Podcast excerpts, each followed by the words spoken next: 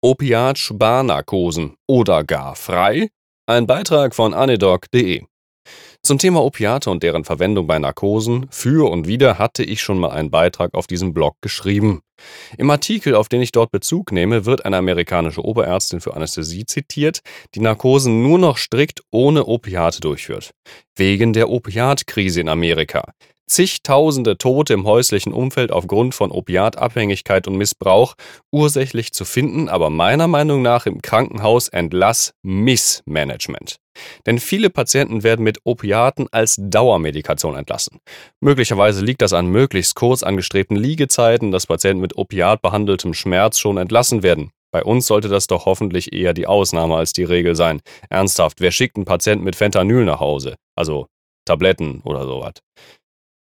Die Anästhesisten dort sehen die sich formierende Opiatkrise, die tatsächlich eine ist, mit über 100.000 Toten pro Jahr und suchen die Schuld bei sich selbst in der Narkoseführung.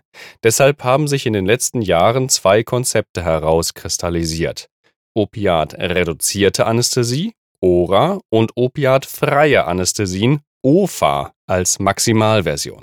Negative Effekte von Opiaten sollten natürlich niemals unter den Tisch gekehrt werden. Frühe Effekte sind uns allen bekannt und sind direkte Reaktionen auf die Opiatrezeptoraktivierung. Übelkeit, Erbrechen, Miosis, Obstipation, Atemdepression. Allein diese Nebenwirkungen können zu einer verlängerten Liegezeit, höheren Behandlungskosten und einer erhöhten Wiederaufnahmefrequenz führen. Opiatinduzierte Hyperalgesie und zelluläre Gewöhnungseffekte sind weitere Nebenwirkungen, die man möglichst vermeiden möchte. Wusstet ihr, dass Morphin über den My-Rezeptor die endotheliale Angiogenese bei Karzinomen begünstigen kann? Ein Beispiel wäre das Prostatakarzinom. Auf der anderen Seite wird diskutiert, dass auch ein schlecht kontrollierter Tumorschmerz zum Progress führen kann. Die Lage ist zwar an dieser Stelle wissenschaftlich interessant, aber bei weitem nicht eindeutig. Auf jeden Fall kann gesagt werden, dass Opiate nicht nur die Good Boys sind, sondern durchaus signifikante Nebenwirkungen haben können, die dem Patienten nicht nur Gutes tun. Aus dieser Erkenntnis heraus gab es in den letzten Jahren zunehmend das Bestreben, Opiate mittels Adjuvantien zu reduzieren, also einen multimodalen Schmerztherapieansatz zu finden, auch perioperativ und nicht nur bei der Behandlung chronischer Schmerzen. Mal ganz provokant gefragt, warum sollte ich überhaupt Opiate in einer Narkose geben? Das Bewusstsein ist doch ausgeschaltet. An dieser Stelle sollten wir Schmerz und Nozizeption unterscheiden. Schmerz hat immer eine emotionale, subjektive und bewertende Komponente. Nozizeption ist die rein biologische Aktivierung von Schmerzbahnen, zumeist über den Sympathikus weiterverschaltet im Rückenmark und Hirn. Eine echte, bewusste Schmerzwahrnehmung kann ohne Bewusstsein natürlich nicht stattfinden. Aber die Aktivierung der Schmerzbahn natürlich trotzdem. Deshalb sehen wir ja auch über die Sympathikus-Antwort als Surrogat-Messparameter Veränderungen im kardiovaskulären Bild als Reaktion auf die Schmerzreize. Man könnte sich jetzt auf den Standpunkt stellen, dass eine Bewusstseinsausschaltung automatisch die Schmerzverarbeitung mit ausschaltet. Darauf baut die OFA und behandelt deshalb vor allem die Sympathikus-Antwort mit diversen Mittelchen, aber ohne zentral wirkende Opiate. Aber wissen wir das wirklich so genau, dass jemand in Propofol-Schlaf nicht doch Schmerzen wahrnimmt, wenn auch unterbewusst? Zumal wir bis heute keinen vernünftigen objektiven Test für Schmerzen haben. Ihr erinnert euch, es gibt immer eine bewertende emotionale Komponente für Schmerz. Das lässt sich nicht so einfach messen. Aus allen diesen Gründen bin ich nach wie vor ein Gegner der komplett opiatfreien Narkose. Das halte ich für falsch, dafür wissen wir zu wenig von der tatsächlichen Schmerzverschaltung im Hirn während der Narkose. Fakt ist auch, intraoperativer Opiatgebrauch hat keine nachweisbaren negativen Langzeitfolgen. Die Quelle ist verlinkt in meinem Blogartikel.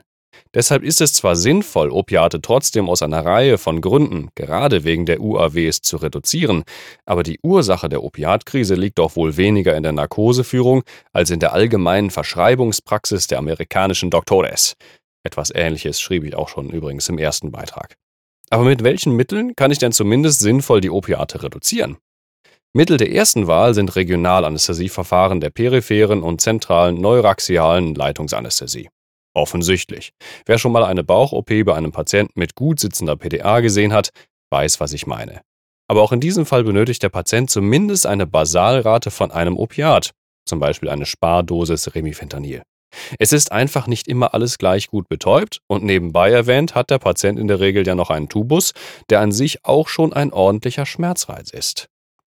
Nicht-Opioid-Analgetika wie Paracetamol, Ibuprofen, Ketorolac, auch wenn diese wirklich schwach sind, Alpha-2-Agonisten wie Clonidin, Dexmedetomidin, das habt ihr bestimmt kommen sehen, NMDA-Rezeptorantagonisten wie Ketamin, das sehr potent ist, aber auch Magnesium, Amantadin, Dextromethorphan, Antidepressive wie Amitriptylin und SSRIs, Gabapentin, Pregabalin, Lidocain als Natriumkanalblocker an Nervenzellen, Muskelrelaxantien wie Methocarbamol und Cyclobenzaprin, wobei ich das noch nie gegeben habe. Wenn man sich die vorgenannte Liste anschaut, findet man vieles aus der stationären multimodalen Schmerztherapie wieder. Das ist auch alles wirksam und wirkt gut zusammen, das ist definitiv so. Ich bezweifle jedoch ein wenig, dass das für den stärksten Akutschmerz OP-Reiz ausreicht. Vielleicht muss mir das mal einer in echt zeigen. Ich mag eines Besseren belehrt werden. Das Lustige ist eigentlich sogar, es gibt sowieso immer endogene Opiatsysteme, nämlich Endorphine, Enkephaline, die im Schmerzfall immer auch aktiviert werden. Im Zweifel sind deren Reserven nur schnell erschöpft, bei stärkstem Schmerz halt.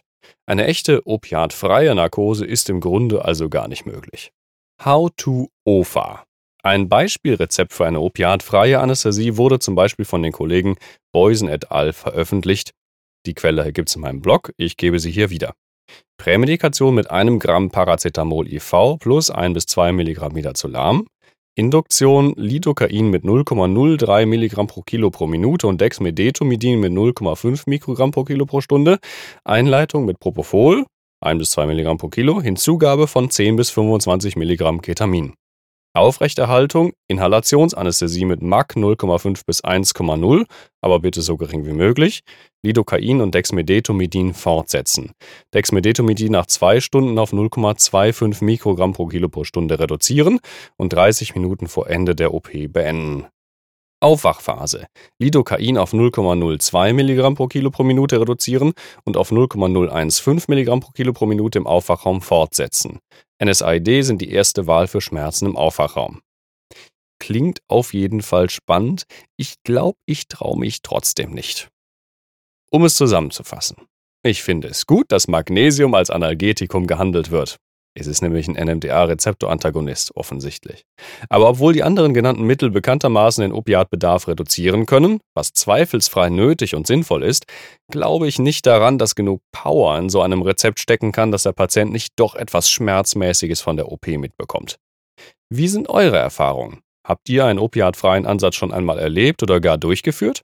Lasst es mich gerne in den Kommentaren wissen. Bis zum nächsten Mal. Tschüss.